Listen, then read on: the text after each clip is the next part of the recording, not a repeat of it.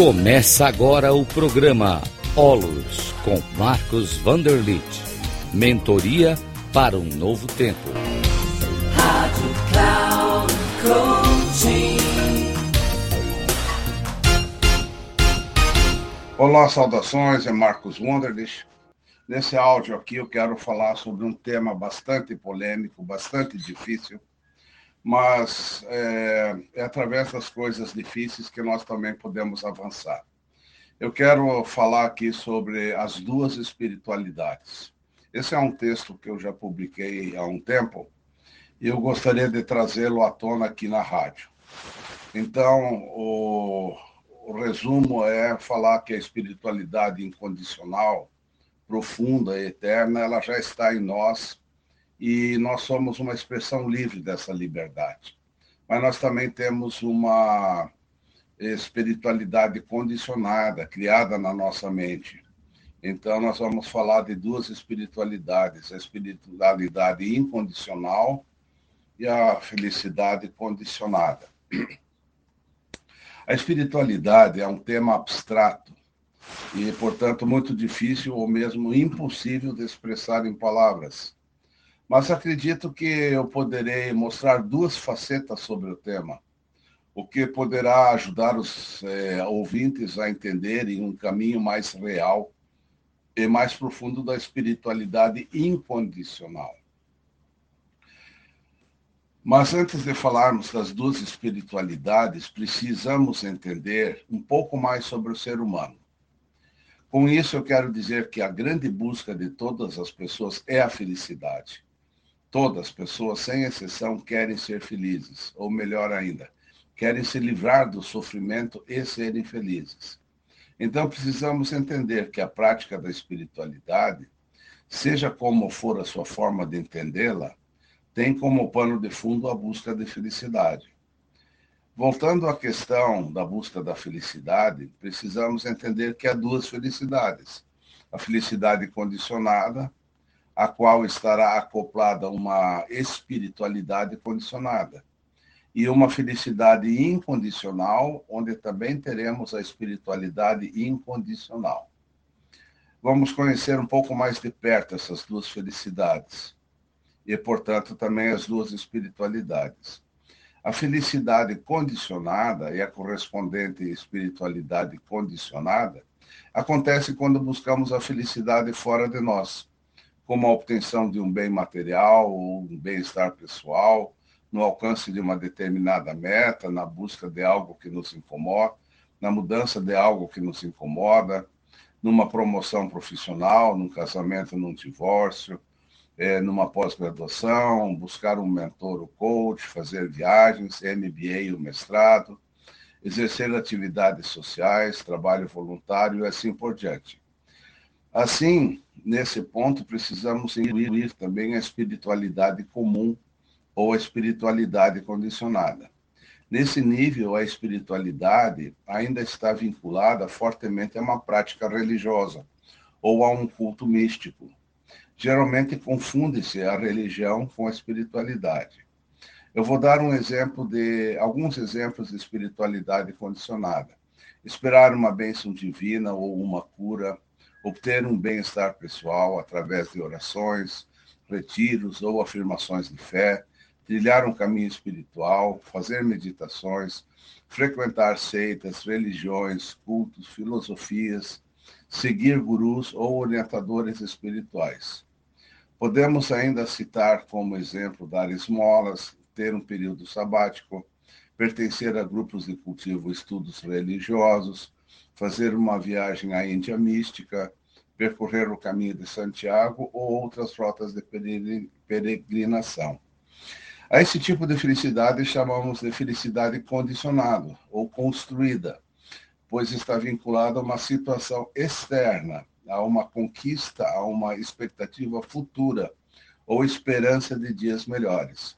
Mas sempre será uma crença construída pela nossa mente de que iremos alcançar algo no futuro. Nós não podemos negar que a felicidade condicionada está presente em todos nós e que não há nada de errado com ela.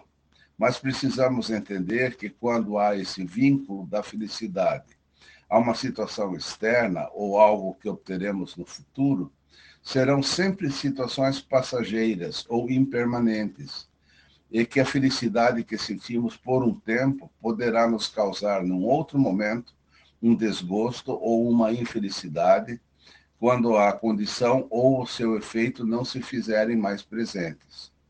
Por exemplo, podemos ter uma grande alegria, seja qual for, mas essa alegria irá se desfazer e não existirá mais da mesma forma, surgindo talvez em seu lugar a preocupação, a prisão ao passado ou infelicidades anteriores. Uma vez que as situações se desfazem, isso nos provoca uma sensação de perda daquilo que nos fazia feliz. Acabaremos novamente a criar novos planos para o futuro, novas metas, novas buscas, novas expectativas, sempre com um esforço de concretização do plano, da meta ou de um desejo. Poderemos gastar uma vida inteira praticando a espiritualidade comum, sempre presos a uma esperança, sem nunca alcançar verdadeiramente, a não ser talvez por períodos muito passageiros, curtos ou mesmo um pouco mais longos.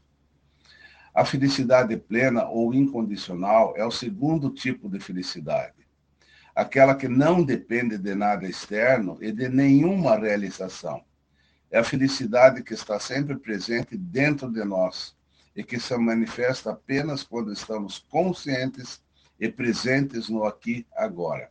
É a felicidade da vida, que vem da nossa conexão com a fonte interior, a fonte divina, a consciência plena e imutável. Essa felicidade é quase que desconhecida das pessoas e que ela não pode ser construída ou obtida por esforços Precisamos apenas aquietar a mente e deixar que a felicidade plena se manifeste natural e livremente. Portanto, ela não depende de nada, nem de alguém, nem de bens, nem de convívio com pessoas ou viver em família. Nada disso é necessário para a felicidade plena. Essa só pode se manifestar no momento presente. Precisamos entender que estamos num eterno agora e que podemos estar presentes no agora e perceber a profunda paz e felicidade, sempre livre dentro de nós e que se manifesta naturalmente, sem precisar ser conquistada ou construída. Essa felicidade livre, não construída, está sempre presente dentro de nós, incondicionalmente. Não a podemos construir e nem destruir. Ela já está pronta e é permanente não a podemos conquistar, pois é inconquistável através de esforços ou qualquer tipo de ação. Então, a verdadeira e profunda espiritualidade não dependerá de esforços ou de práticas espirituais condicionadas ou comuns. E isso é muito libertador. Dependerá apenas da conexão com o momento presente, sem passado ou futuro e sem nenhum esforço para obter algo nem dependerá de nossos esforços do passado ou de conquistar algo. Mas também digo que as práticas de espiritualidade comum com esforço podem gerar benefícios temporários, lógico, como ter menos sofrimentos e termos mais alegrias. E nós não devemos negligenciar isso, nem negar ou procrastinar.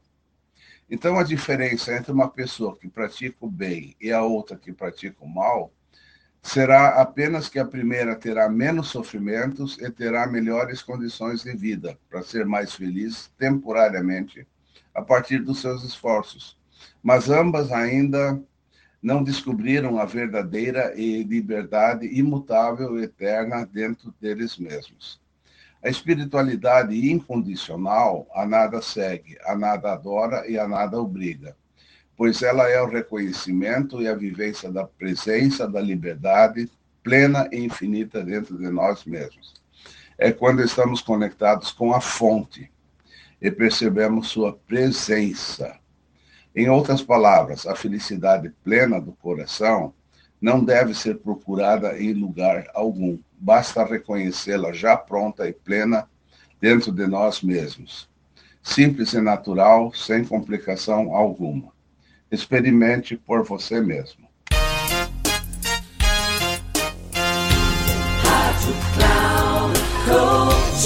Encerrando por hoje o programa Olos com Marcos Vanderlitt. Mentoria para um novo tempo.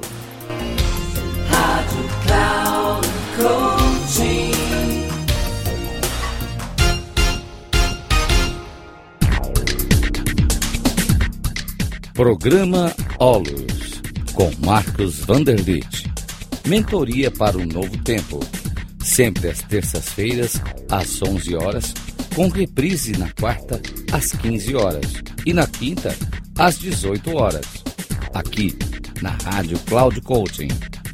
Acesse o nosso site radio.cloudcoaching.com.br e baixe nosso aplicativo na Google Store.